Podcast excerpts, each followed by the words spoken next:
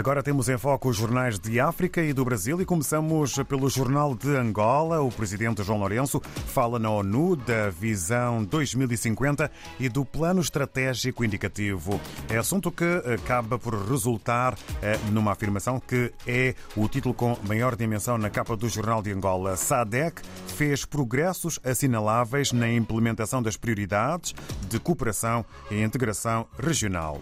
Sobre o encontro com o secretário de Estado, grandes superfícies garantem promoção de produtos feitos em Angola, é título para a economia, e Vítor Duarte Ledo, representante em Angola ehm, do FMI, eh, destaca a qualidade dos gastos públicos no combate à corrupção, ehm, o título que é acompanhado eh, pela fotografia de Vítor Duarte Ledo. Assim está eh, configurada a capa do Jornal de Angola. Em Cabo Verde, a semana, ou melhor, a agência Infopress destaca o novo ano letivo, que será de continuidade e reforço da confiança mútua. É uma designação do Ministro da Educação. Em São Vicente há um perfil em foco. Aníbal Delgado tornou-se nadador salvador para pagar uma dívida e hoje sente orgulho da sua profissão. Ainda há pouco falávamos com a Nedlídia Andrade sobre o tempo que ainda é de verão em Cabo Verde. Em São Tomé e Príncipe, segundo a agência STP Press, São Tomé e Príncipe comemora mais um 19 de setembro, Dia da Mulher São Tomense. É o título com maior destaque na imprensa são tomense de hoje. Na Guiné-Bissau, a avaliar pelo Democrata, Arábia Saudita doa 25 toneladas de tâmaras ao governo da Guiné-Bissau. É título que hoje eh, ganha eh, uma importância eh, acrescida na imprensa guineense. Vamos até ao Brasil e até ao Estadão, que sobre a diplomacia escreve o título Lula levará pautas antigas à ONU em meio a dúvidas sobre o alinhamento do Brasil com China e Rússia. E na educação, duas escolas públicas brasileiras concorrem ao prémio de melhores do mundo. Conheça os projetos, é o convite que faz o jornal Estadão brasileiro.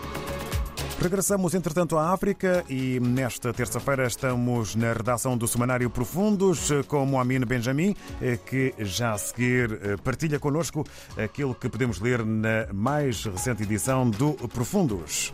A localidade de Macorocós, no interior do distrito de Matanda, em Sofala, volta a projetar-se para o desenvolvimento depois que foi incendiada em 2020 pela Junta Militar da Renamo.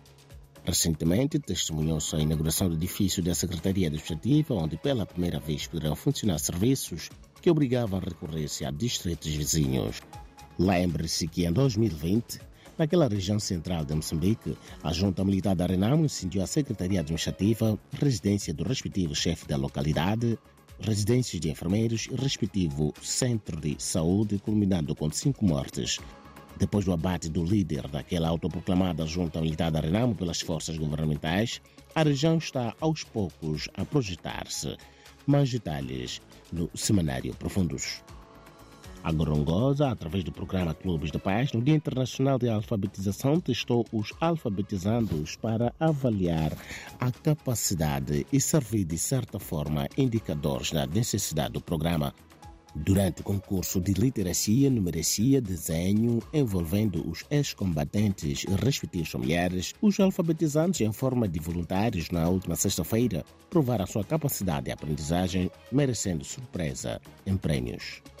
Só neste ano estão inscritos nos Clubes da Paz do Parque Nacional da Gorongosa cerca de 1.064 alfabetizandos, dentre eles 638 mulheres. Destes efetivos gerais, 81 são ex-combatentes, sendo 10 mulheres e 319 familiares de ex-combatentes. O Parque Nacional da Gorongosa, em Moçambique, localizado entre as duas principais áreas onde surgiram os primeiros seres humanos, acolhe uma das mais importantes pesquisas paleontológicas e de primatas que poderá ajudar a compreender a evolução de todo o ecossistema da Gorongosa, com todos os animais que estão dentro da Gorongosa e perceber em quanto tempo os humanos podem ter estado ali e em que condições. Mais detalhes na mais recente edição do Seminário Profundos. De Moçambique, Mohamed Benjamin, bom dia. Muito bom dia e aproveitamos também para desejar uma boa jornada a toda a equipa na redação do Profundos.